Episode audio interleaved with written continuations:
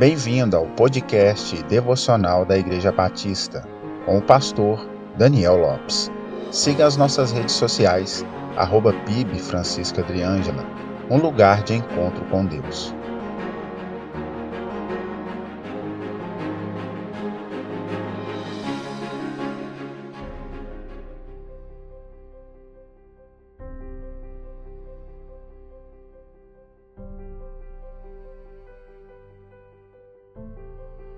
Adquirir dívidas será inevitável, pois tudo no mundo gira em torno de oferta e demanda.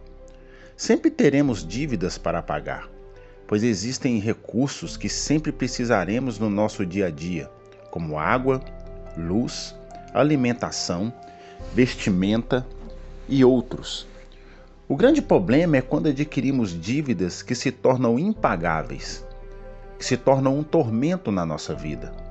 Quando olhamos para as Escrituras, observamos que o pecado de Adão e Eva fez com que toda a raça humana ficasse em débito com Deus, pois o homem quebrou a aliança que Deus havia feito com ele, sujeitando todos à servidão do pecado e a uma dívida impagável.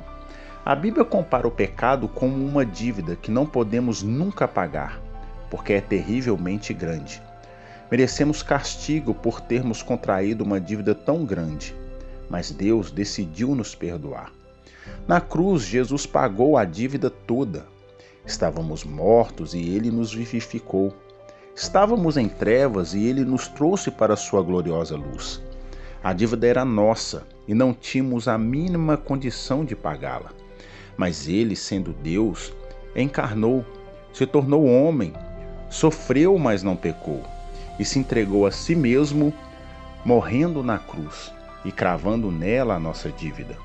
Como o apóstolo Paulo escreveu aos Colossenses no capítulo 2, do verso 13 ao 15: Quando vocês estavam mortos em pecados e na incircuncisão de sua carne, Deus os vivificou com Cristo.